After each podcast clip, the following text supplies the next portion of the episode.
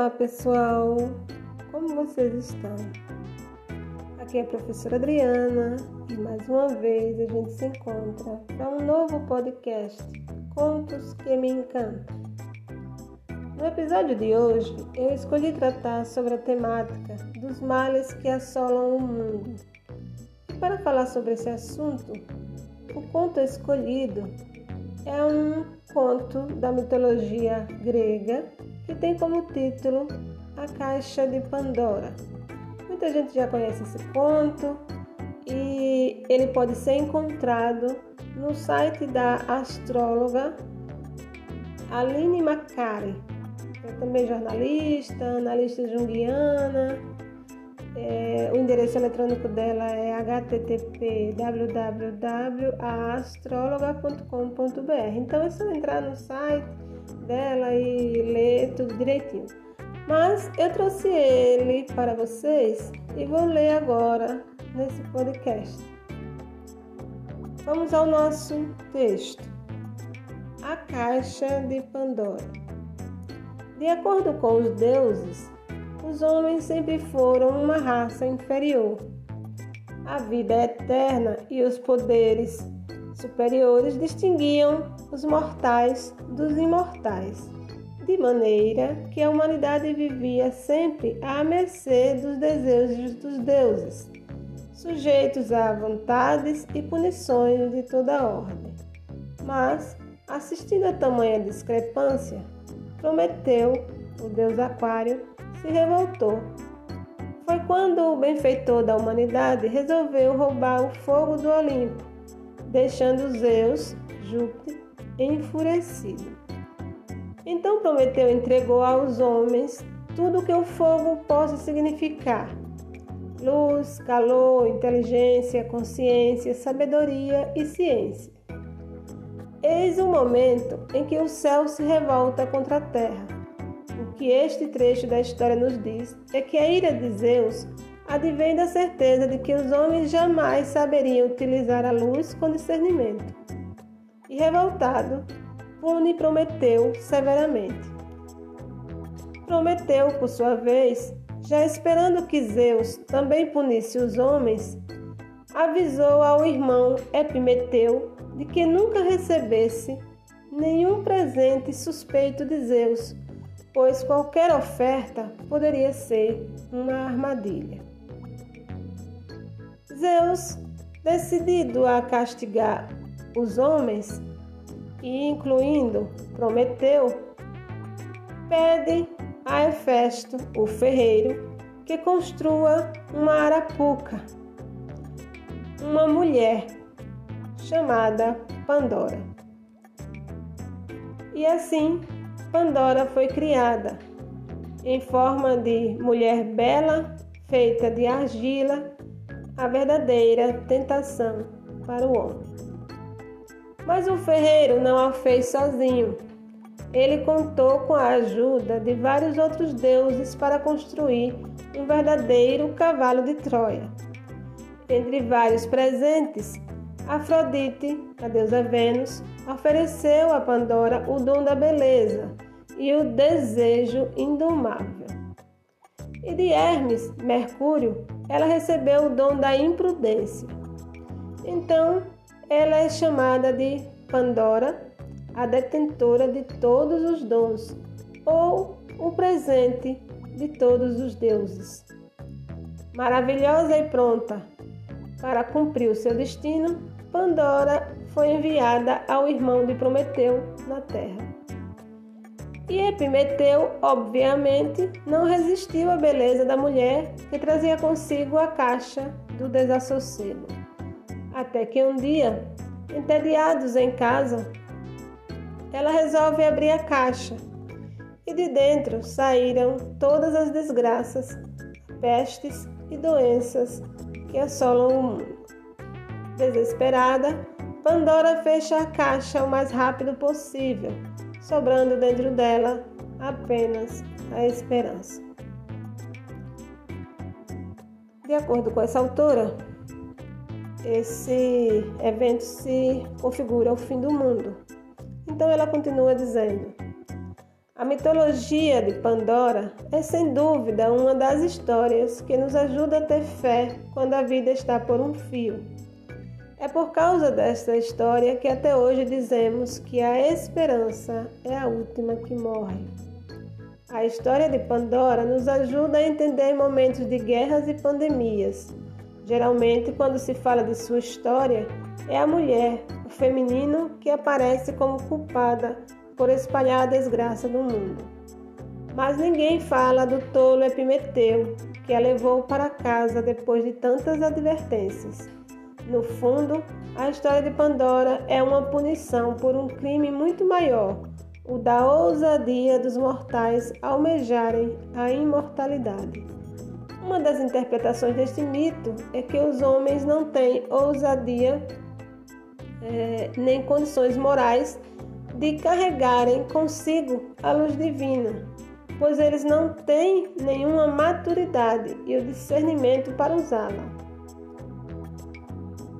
Zeus sabia que os humanos seriam capazes das maiores atrocidades se o possuísse, e que o desrespeito às outras formas de vida animal, o aquecimento global, a pobreza do mundo e as doenças são algumas das desgraças que os próprios homens infligiram ao mundo quando resolveram usar o conhecimento uns contra os outros.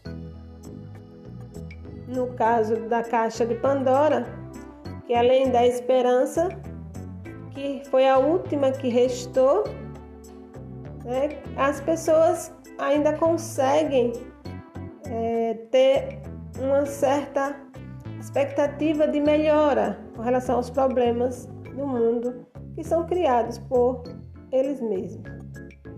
E a autora termina a sua análise do conto dizendo que somos nós que temos que encontrar as soluções, que os deuses continuem nos guiando e que o amor nos transforme.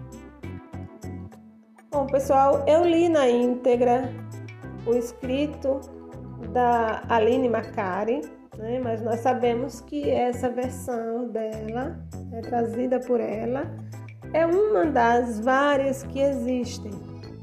Em algumas versões, Pandora é inocente e abre a caixa por pura curiosidade.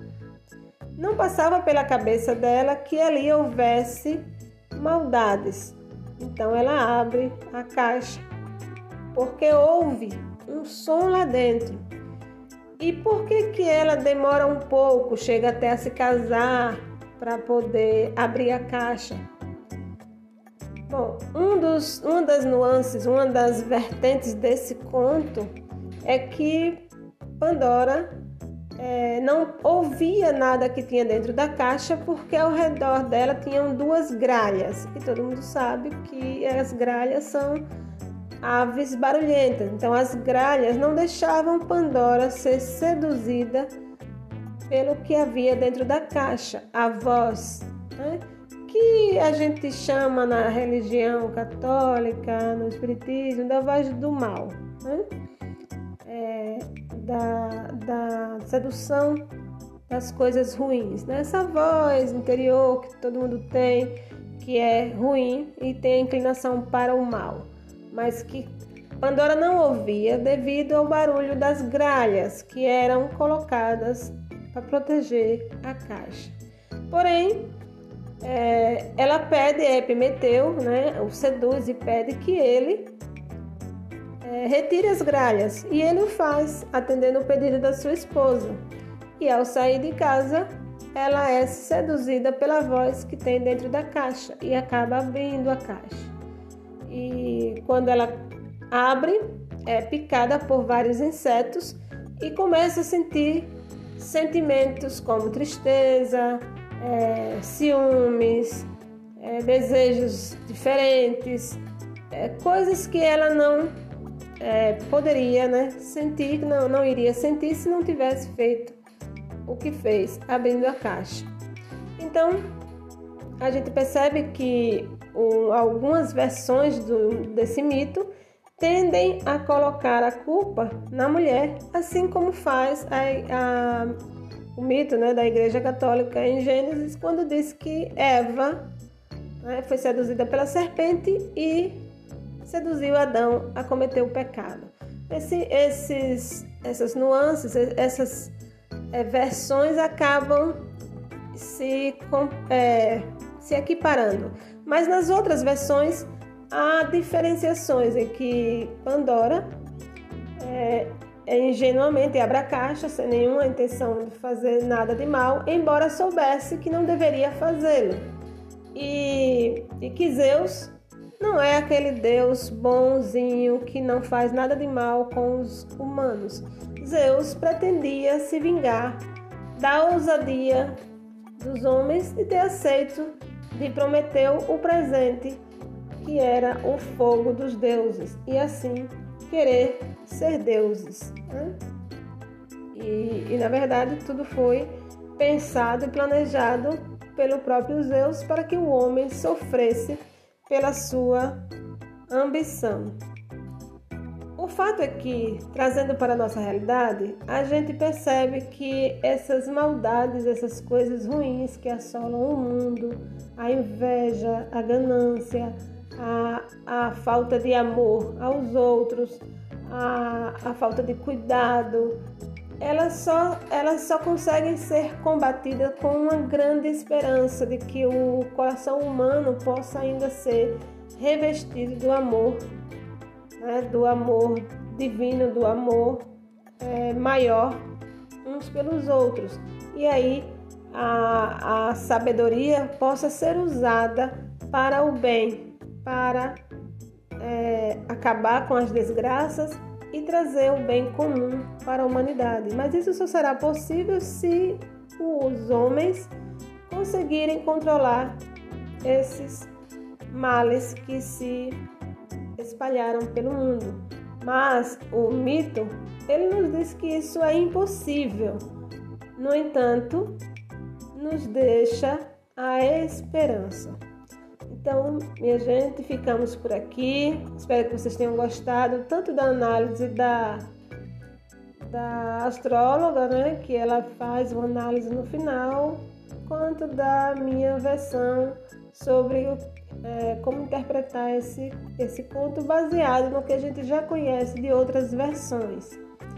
Então, que sejamos essa esperança encarnada, que tentemos melhorar o mundo, melhorando a nós mesmos, que deixemos o amor pelo próximo, pelo outro, nos guiar sempre quando tivermos uma é, capacidade de construir alguma coisa, de fazer alguma coisa, que façamos sempre o bem, que vivamos para fazer o bem, espalhar o bem. E assim combateremos as pragas dos males que foram soltos no mundo pela ação imprudente de Pandora. E lembremos, assim como a astróloga nos é, alerta, Pandora não é a única culpada. Epimeteu também tem a sua dose de culpa e deve assumir isso também, não é? Então eu não podia terminar essa, essa análise sem citar isso, até porque hoje a gente sabe que são direitos iguais, deveres iguais, né? Então fiquemos por aqui. Obrigada pela audiência. Espero que vocês tenham gostado do conto. Se gostaram, compartilhem. Eu fico muito feliz de ter vocês me ouvindo mais uma vez. Esse conto é muito bonito e nos faz pensar um pouco sobre esse contexto de pandemia, sobre todos os males que estão assolando o mundo. Será culpa dos deuses ou dos homens? É? Então, ficamos com essa reflexão. Tchau, até o próximo podcast, se Deus quiser.